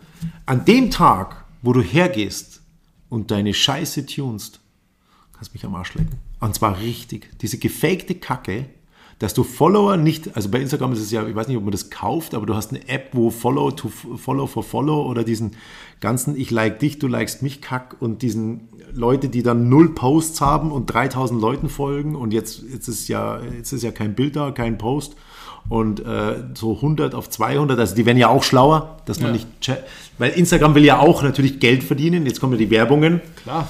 Und jetzt geht der ganze Wahnsinn los und das holt mich nicht ab. Also da gibt ganz, ganz wenig. Ich bin auch jetzt allen entfolgt, weil ich diese ganze Kacke, also auch in meinem Kollegenkreis, wer über Nacht auf einmal 10.000 Follower mehr hat, nochmal, ja. Du musst dir vorstellen, du musst dir vorstellen, du redest mit einem Tour de France-Fahrer, und du bist ein Talent. Okay? So, okay. ich kenne ein paar. Ich möchte jetzt keinen Namen nennen. Ja. Ich habe ja gesagt, ja, ja. ich lasse die Hosen runter, aber weiter möchte ich nicht gehen. So, und jetzt ähm, bist du super. So, jetzt kommt ein Wald- und Wiesensportler und dopt. Mhm. Und ist auf einmal so gut wie du. Du hast aber ein Haus an der Backe, eine Familie an der Backe und so weiter. Hast gerade vielleicht dich in Unkosten gestürzt und so weiter und du weißt, dass du mit deinem Erfolg oder mit, deiner, mit deinem Talent etwas erreichen kannst. Also was machst du jetzt? Da wird dir die Pistole auf die Brust gesetzt, okay, jetzt muss ich auch dopen. Es gab ja so ein paar Doping, wie sagt man denn, ähm, wo sich die Leute geöffnet haben, vor laufender Kamera geweint haben, weil sie halt, weil die hin und her gerissen waren. Aber woher, also nochmal, was, was, was machen wir? Was, was können wir machen? Muss es ein Ben Johnson sein, den man dann rausnimmt und sagt, ja klar, der hat vor seinem 100-Meter-Lauf vor Olympiasieg irgendwie noch mit 140 Kilo Bankdrücken mit sich warm gemacht. Das ist natürlich verrückt. weißt du, aber das ist so, wenn du dopst, gehörst du raus. Fabian Barell hat sich shutteln lassen beim Enduro. Da haben sie ihn disqualifiziert. Ja. Weil er nicht hochgefahren ist. So, beim Training. Und es war verboten. Und hätte er es nicht gemacht, hätte die, er wäre einer der ersten, die die Enduro World Series gewonnen hätten. So ist er halt nur Zweiter gewonnen. Hätte sie nie gewonnen, hat jetzt aufgehört. Also nochmal, ihr, was, du bescheißt. Ja. Und wenn du bescheißt, dann, dann bist du ein Arschloch. Das ist so. Das ist so. Ich habe reiß dir den Arsch auf und dann Chapeau und ich. Aber ich glaube, Respekt. genau das ist es ja, dass eben, wenn du was tust, kommt der Ruhm. Und wenn du so guten Content machst, dann kommen da auch letzten Endes wieder die Likes, die Follower etc. pp. Dass man jetzt vielleicht ein, zwei Ads für sich selber schaltet. Ja, das, ist, das mag Alles ja gut. sein, das ist ja gut. Reichweite genau. etc. ist genau. Aber tatsächlich, um zu sagen, ich kaufe mir das. Ich habe plötzlich als auch, no offense, Mountainbiker 300.000 Fans. Ja, ich weiß es nicht. Ja, schwierig. Und dann deutsche Magazine, die da mit über 100.000 Followern, ganz ehrlich, wie groß ist denn unsere Szene? Die Bike hatte damals zur besten Zeit eine Auflage von, ich glaube, 60 oder 70.000 verkauften Exemplaren. Hey, und dann hat 100.000 im deutschsprachigen Raum, also ja, im Dach, Entschuldige. Dach, Dach. Ja. Also da, da holst mich nicht ab und dann sind irgendwie 700 Likes auf dem Bild bei 100.000. Also das Engagement, ich meine, das krasseste Engagement, was wir haben an, in unserer Sportart, ist Fabio Wiedmer. Der lädt was hoch, egal was es ist und das Engagement, also die Likes zu seinen Followern ist einfach abartig. So. Es ist auch alles, was man sieht, abartig. Das ist richtig, aber genau, so. Und jetzt ist es aber so, dass jedes Anhängsel von ihm und wenn es wahrscheinlich nur der Postbote ist, mit dem er sich zusammen fotografiert, auf einmal 500 Likes mehr. Und das musst du verstehen. Also alle, die mit ihm da zusammengearbeitet haben oder Freunde oder befreundet waren oder machen und tun und so weiter, seine Fotografen, seine Dinge, die alle profitieren von dieser Person. Ja? Und jetzt geht es ja weiter. Jetzt hat er noch Familie, äh, Gabriel Wiedmer und so weiter nicht, dass die Leistung schmäler, nicht, dass ich die Leistung schmälern möchte, aber das ist schon dieser, Wiedmer ist ein Hype. Ja, das ist eine Marke, das ist ein, das ist eine, so wie ein Bender, der eine, eine, eine, eine, eine ja. wie ein Lacondechi, der die Zeit auch geprägt hat. 100 Prozent. So. Und das ist jetzt ein Wiedmer und jetzt heißt er noch Fabio und dann gibt es noch einen Namenskollegen, der macht ja auch YouTube und hin und her. Also es gibt ja ganz viele Sachen und ich glaube einfach, dass das schon viel bringt. Aber was machst du denn jetzt? wenn du eine Eventsau bist. Und du bist nicht irgendwie auf Instagram oder, oder wenig oder dich oder du bist zu vielseitig. Entschuldigung, stimmt, du musst ja, du musst ja eigentlich autistisch auf Instagram sein und die Leute bei Laune halten. Und nochmal, bitte fotografiere 500 Mal dein Motorrad und lade jeden Tag ein Bild hoch. Das interessiert mich nicht. Das interessiert mich nicht. Aber ist es unsere Zeit? Sind es die Menschen, die das dann machen? Ist es die, brauchen wir die Bespaßung, dass das so ist, dass wir aus verschiedenen Winkeln das Gleiche immer brauchen? Oder ist es die Person, die uns inspiriert, weil wir vielleicht uns in diesem Quark fühlen und, oh, jetzt hat er mich rausgeholt. Was ist es? Ja, ich glaube schon, dass man einfach tatsächlich, ja, raus aus seiner Welt will, woanders zugucken will und tatsächlich das auch noch mit dem Content, der mich interessiert. Letzten Endes, ein bisschen machst du es ja auch, wenn du tatsächlich in deinen Stories bei Magura das Bleed Kit erklärst. Ganz so, klar. Dann ist es ja auch ganz klar. Dann machst du das natürlich zum einen für Magura, zum anderen vielleicht, weil du Lust hast auf Bildungsauftrag und du lebst ihn halt bei Instagram auf, weil sonst ist in deinem Keller außer der weiße Husky keiner, der dir zuhört. Darf ich ganz kurz unterbrechen? Entschuldige. Ganz geile Geschichte. Ich musste ja immer hören, ich kam ja von zehn Jahren Formula zu Magura. Geile Geschichte übrigens. Aber dann habe ich gesagt, haben die gesagt, ja, sollen wir dir zeigen, wie das funktioniert? Und dann habe ich gesagt, ja, wie es halt so ist. Also ich bin der Beste, was wollt ihr mir erzählen? Bremsen entlüften, ich kann das besser. Also die erste Bremse, die ich von Magura entlüftet habe, habe ich gleich mal drei Spritzen Mineralöl durch die Werkstatt verteilt. Dann hat mir der Schlichi noch irgendwie so, eine, so einen Adapter gegeben für die alte Gustav. Den habe ich versucht in dieses Carbo Texture reinzudrehen, wo ein Feingewinde war. Und das war keine Ahnung, was das für eine Gewindesteigerung hatte. Deshalb habe ich das Ding komplett in die Tonne getreten und habe halt, ich so, ah, fuck, ist das ein Dreck. Und ja, warum? Weil wir nicht zuhören. Ja, und da entwickelt der eine das, der andere das. Also ich habe ganz, ganz viele Fehler gemacht. So, jetzt habe ich mir ein Gravel-Bike gekauft. Ich habe mir ein Querfeld-Ein-Rennrad gekauft. Ein Rennrad mit dicken Reifen. Ich habe gehört, das ist ein Hype, aber durch das, dass ich ja am Arsch der Welt wohne, das heißt, ich wohne am Berg, ist halt das Erste, was ich habe, ein Forstweg. Und wenn ich runter zur Donau will und ich will diesen Rennradweg fahren oder den Donauradweg, wo die alle meine Haarfarbe haben, wenn die da unterwegs sind, dann muss ich halt, so, da ist eine Shimano-Bremse drauf, weil es gibt keine Magura äh, Rennradbremse. Hast du mal eine Shimano-Bremse entlüftet? Mit diesem schwulen. Zum Glück nicht. Mit so, mit so einem Behälter oben, wo du was reinkippen musst Ah, ja, ja, und dann, ein hinten. bisschen rühren und dann kommt es auf der anderen Seite, dann muss es blubbern. Ja, aber pass auf, du hast Ah, ja nur zwei Hände und jetzt musst du unten das anstecken und so. Wer, nochmal, wer sagt, dass eine Magura kompliziert ist zum Entlüften? Soll das Maul halten. Der soll eine Shimano machen. Ganz ehrlich, ich habe, hey, das regt mich so auf. Merkt man gar nicht. Das regt mich so. Nein, ich bin ja Perfektionist, was das angeht. Ich habe nochmal, ihr müsst euch vorstellen, ich habe mein Spitzname war Putzfrau. Ich habe mein Rad mit der Zahnbürste ge- geputzt nach jedem Lauf und hin und her und es musste alles picobello sein und die Schaltung aufs Mühe und Ding und hin und her.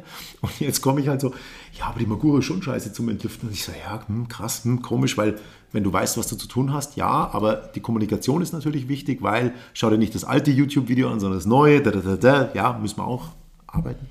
Aber also ganz ehrlich, das ist Vorkriegsentlüften für mich. Und dann auch wieder zwei Spritzen komplett verteilt.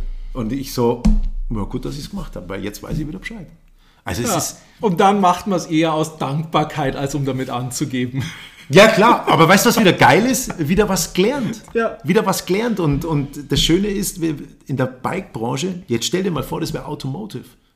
Also in der Bike-Branche ist ja cool. Ich kann mich erinnern, bei Canyon haben wir das, äh, da ist dieses Drive gekommen, ganz neu mit dem Shapeshifter. Das war 2005, 2006, ich habe keine Ahnung. Auf alle Fälle habe ich gesagt, sag mal, wieso hat denn das Ding eine 30,9er Sitz, ein 30,9er Sitzrohr?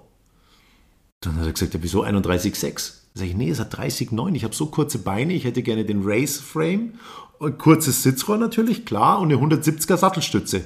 Gab es ja damals, aber nur 31,6. Also, das ist witzig, was wir jetzt erzählen, weil es ist halt vor dem Krieg gewesen ungefähr. Und dann hat der Typ gesagt, der, der Produktmanager, oh, oh, einen Fehler gemacht. Oh, du hast einen Fehler gemacht. Das äh, Automotive, die würden dich kaputt machen. Straßenverkehrsordnung, das TÜV.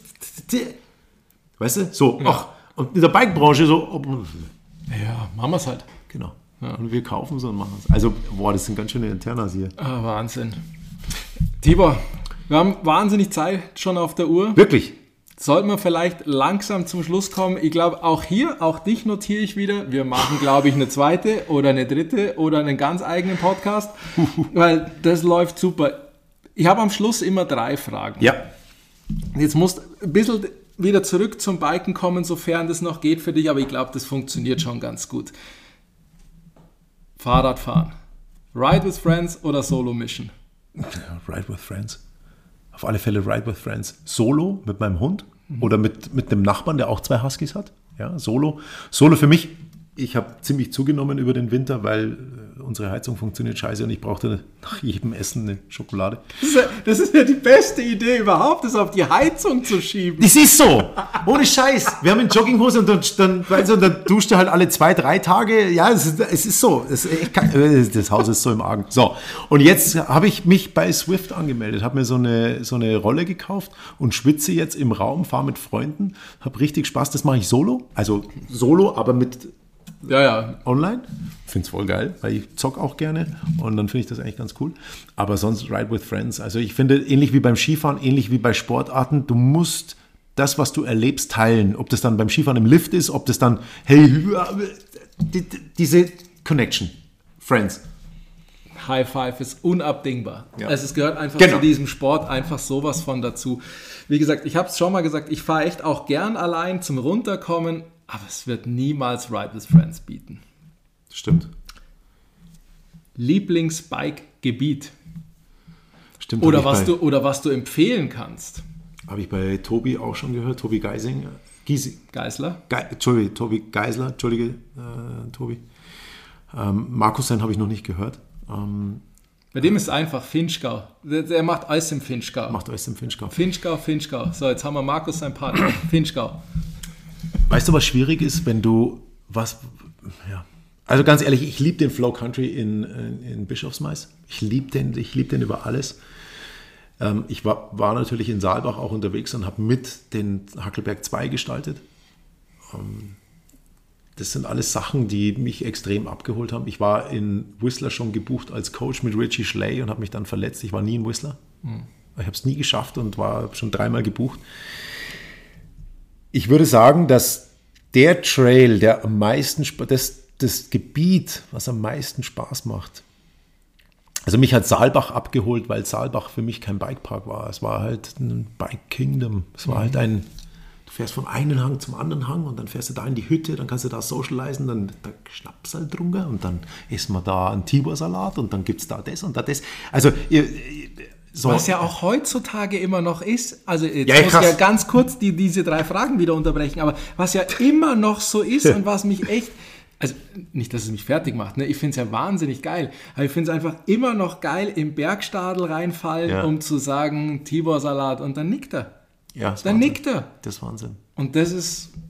Also nochmal, das war ja, also du merkst ja auch, dass überall, wo ich war und mit denen ich zusammengearbeitet habe, ist halt Emotionalität, das ist einfach dieses Emotionale, ist, ich kann es immer nur wieder sagen, aber das ist dieses Persönliche, diese Menschen, diese, diese auch alles, was damit zu tun hat, das ist das, was mir so wichtig ist. Und das ist das, was mich jetzt gerade auch ganz kurz Pandemie so aufregt. Ich brauche diese Nähe, ich brauche brauch diese Umarmung, ich brauche diese, diesen Drücker, diese, diese, und wenn einer auf der Straße liegt, der Corona hat, den, den, wenn der eine Beatmung braucht, mache ich die. Weil ich das nicht packe, ich pack's nicht. Und wenn ich, drauf zu, wenn ich daran zugrunde gehe, Menschen sind wichtig, Menschen, wir, jetzt ist die Zeit, wo wir wirklich feststellen müssen, dass wir ohne nicht können alleine ist es richtig kacke. Ja, so, Ab, absolut, so, überhaupt kein Problem. Es ist jetzt natürlich ein bisschen schwierig, um nochmal zu sagen, okay, und bester Trail, den du je gefahren bist oder den man zwingend fahren sollte, weil es der Tibor gesagt hat? Jetzt pass auf, der beste Trail, den ich je gefahren bin. Legal. Legal. Bitte. War, jetzt pass auf, in Argentinien. Und zwar, du startest in Tilcara, das ist 2900 Meter, gehst Bist über du die... nicht nur Eisenbahngleise gefahren? Nein, weil als die Geschichte, diese Abandoned Railroad vorbei war, sind wir... Übrigens, du musst dir... das ist so geil, das hört ja nicht auf in meinem Hirn. Das sind vier Leute zweieinhalb Stunden mit dem Auto gefahren, um Hans Rey am Restaurant an die Tür zu klopfen um ihm nach einem Autogramm zu bitten. Die haben den, den Chef vom Lokal gebeten, ob, ob sie fragen können, ob, die haben gehört, dass der da ist im Dorf. Das sind Autogramme. Also nochmal Hans Ray, ja. fucking Legend. So. Und ähm, dann sind wir da diese, wir haben einmal diese Railroad-Geschichte gemacht, die wollten wir ja komplett abfahren, haben Teile davon, also haben einen großen Teil davon gemacht, was völlig bescheuert war, aber trotzdem geil. Und dann sind wir aber von Tilcara rauf in, die, in das Hochalpine über 4,2, also von 2,9 über 4,2. Wir hatten zwei Mulis dabei und ihr müsst euch vorstellen, dass du, da hast du keine Luft mehr, nichts mehr. Das ist eigentlich ein Wanderweg gewesen, den gehen die andersrum und sind dann in, den, in, die, in die Vegetation rein. Also stell dir vor, du bist auf 3000 Meter und es sieht aus wie in Dolomiten, also alles grün. Also nicht oben, mhm. sondern unten, so alles wie, wie in Südtirol. Mhm. Okay. Hä? Wilde Pferde. Was passiert hier? Was passiert hier? Und von da aus sind wir in den Regenwald. Und das war krass. Das war ein Erlebnis. Und ich hatte ja gehört, du hattest letztens den, boah, ich schweife schon wieder so aus, aber du hattest den Tobi interviewt und hast gesagt, wie groß ist dein Risiko, wenn du einen Trail fährst und du weißt, du musst unten ankommen oder du ja. machst ein Adventure und sagst Tag drei. Und als du das den Tobi gefragt hast, saß ich da und dachte mir nur so, Wahnsinn, ja. Der Dan Milner hat mir eine Kamera oben drauf geschnallt und hat gefragt, ob ich ihm dem Hans hinterherfahren kann. Und ich bin dem Hans halt hinterhergeschossen und du weißt ja, je näher du aufhast, du denkst ja, du bist ja schon weiter als das Hinterrad. Also das fühlt sich ja im Auge ganz krass anders an, als es dann wirklich ist. Und war so nah hinter ihm, dass ich nicht mehr gesehen habe, wo ich gefahren bin, mich überschlägt, Bremshebel verbogen und bin halt dann der Rest der Story mit einem kaputten Bremshebel gefahren. Das war halt total dumm und auch risikoreich, weil ich hätte mir auch Schulter, also es war echt ein Drama erstmal. Ja.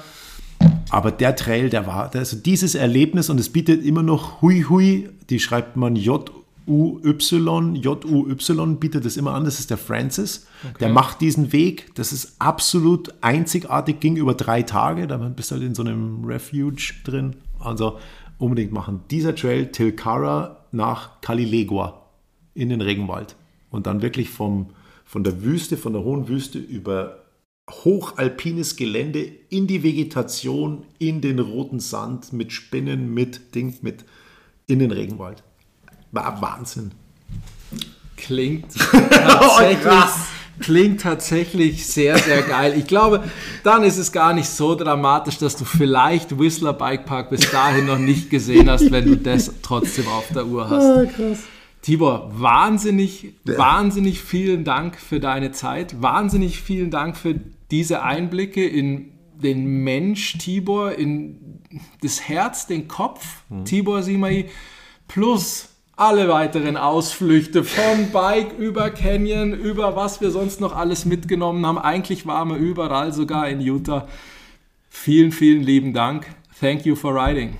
Danke euch fürs Zuhören. Thank you for riding. Bevor jetzt das obligatorische Schlussplädoyer kommt, noch ganz kurz Schulden zu begleichen. Tibor erwähnte davor, dass ich noch irgendwie sagen sollte, wie wir uns kennengelernt haben. Kennengelernt haben wir uns auf einem Geburtstag vom Schlichi, der wurde hier schon mehrfach genannt, eben Jugendcamp etc. Wahnsinnig guter Kumpel vom Tibor und von mir eben auch auf seinem Geburtstag. Ich kam auf den Geburtstag, eine Menge Leute waren noch da, damals durfte man das ja logischerweise noch. Und Tibor sah mich, kannte mich gar nicht und meinte nur, wie schief kommst denn du daher? In der Zeit hatte ich wahnsinnige Probleme mit der Lendenwirbelsäule und hatte echt immer brutal Kreuzschmerzen und kam anscheinend deswegen wahnsinnig verzogen daher. Tibor fackelte nicht lange, packte mich mitten im Wohnzimmer vom Schliche auf den Boden und bog mich rum wie eine Brezel, um mich irgendwie wieder einzurenken, mir irgendwelche Übungen zu zeigen, die gut für mein Kreuz waren.